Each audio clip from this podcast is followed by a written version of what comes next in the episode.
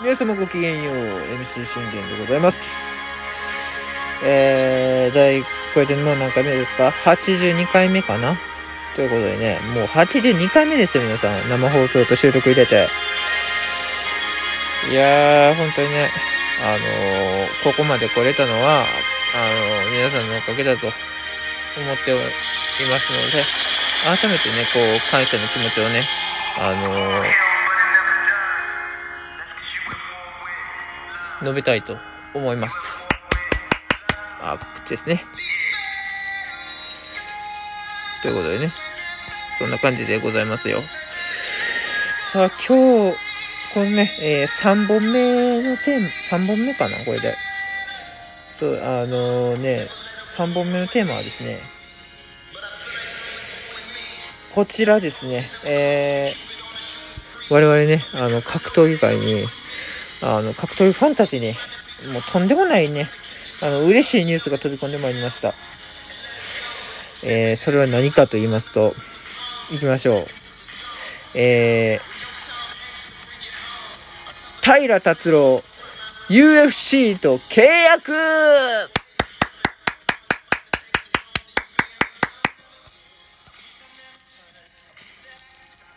ということでね。いやー、やっとこの時が来たかと、あのー、僕自身も思ってたんで、しかもね、まさか、あのー、こんな早くね、UFC と契約できるとはと、あの、思ってなかったんでね、もう Twitter のね、声たちはね、もうほんとすごいかったですよ。お平やったんだみたいなね。いや、もうね、日本人がね、また UFC にね、あの、しかも二十歳の逸材が行くって、しかも無敗ですよ。ほんと素晴らしいことですよ。まあ、あの、ライジンのね、あの、大木久保が、また、あの、なんか、恨みそうで怖い、こ怖くて また、あの、また前みたいに、あの、井上戦みたいに、あの、あの時から僕は井上選手のことしか見えていませんみたいな言ってたと思うんですけど、それが今度はあの時から僕は平選手のことしか見えていませんみたいなね、言わないから心配ではあるんですけどね。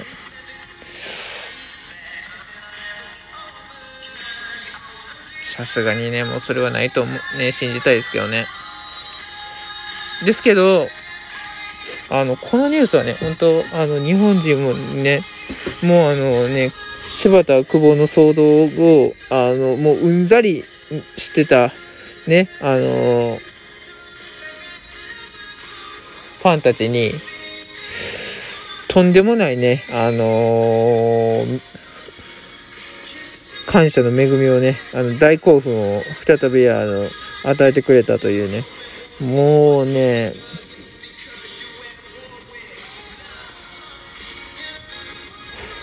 ぱ天心、たける天心とね、あの、同じぐらいに、あの、すっごいことですよ、これは。うん。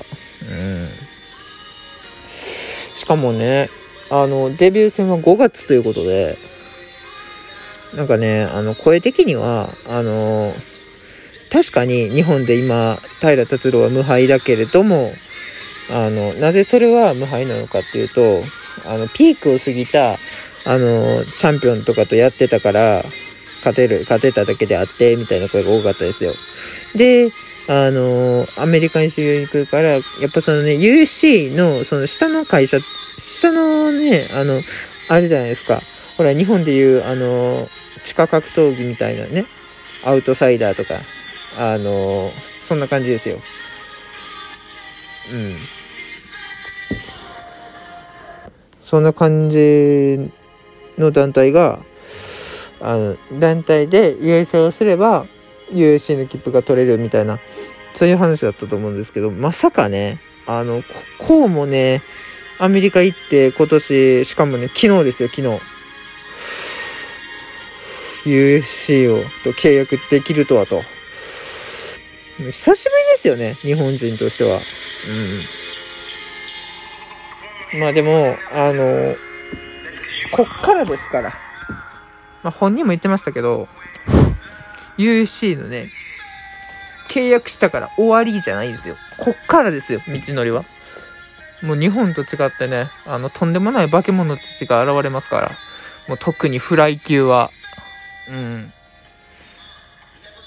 UFC って、今だからフェザー級、ライト級、えー、あと、なんだ、ウェルター級か。ウェルター級、そしてバンタム級、級、えー、あれですよ。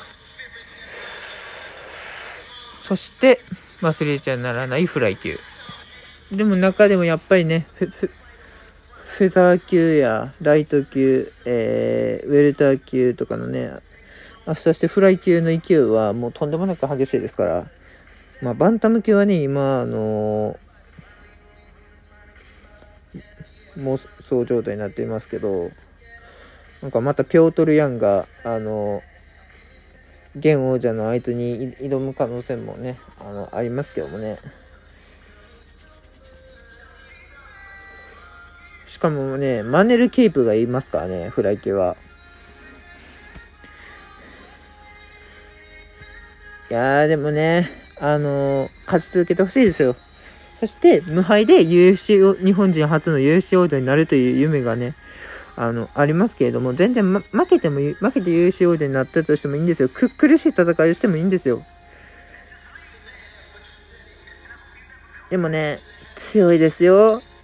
あいつは。ブランドン・モレノは。もうね、ブランドン・モレノはね、強いですよ。うん。今のね、ちょっと。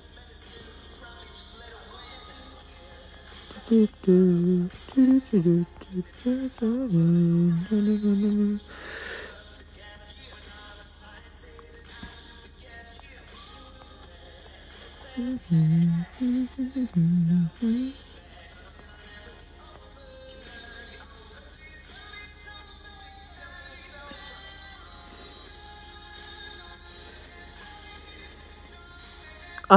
あ、ブランド・モレノは前負けたんだ。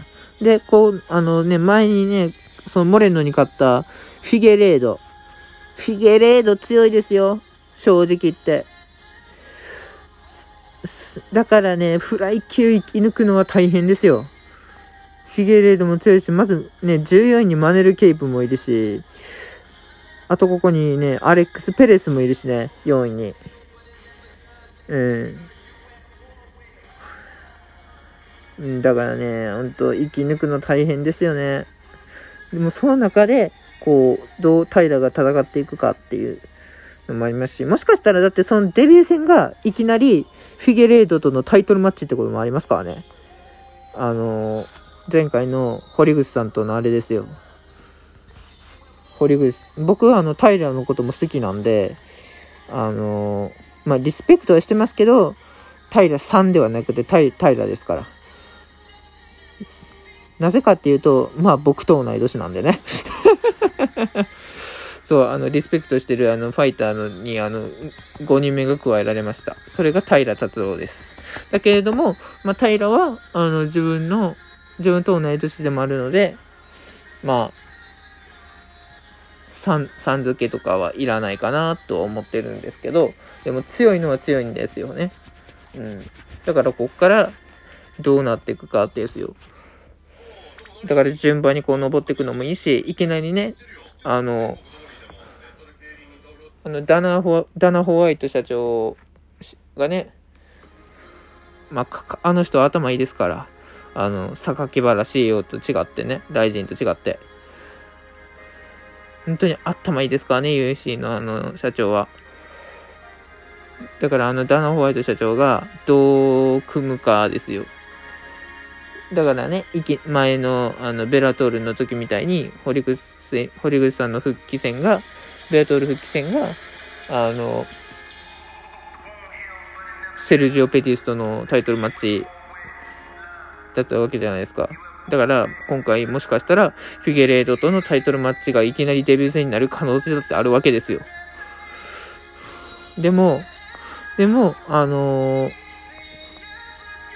平が、あの、今所属してるね、あの、アメリカのジムに、ブランドン・モレノはいるんですよね。だから、もしかしたら、モレノにね、こう、セコンドについてもらえる可能性だって万が一あるわけですよ。だから、こう、わかんないですよね。もう多分ね、僕は発狂しますよ。に てか、格闘技ファンみんな発狂すると思いますよ。日本人初で、あの、USC 王者になったっていうんだったら。もうだって USC はもう世界最高峰ですし、もうあの、MM、MMA のトップですから、USC は。ベラトールはトップっていうよりかは、あの、北米のトップですからね、あれは。全世界、MMA 全世界のトップって言ったらもう UFC ですよ。うん。そう、そうですね。そんな感じでございます。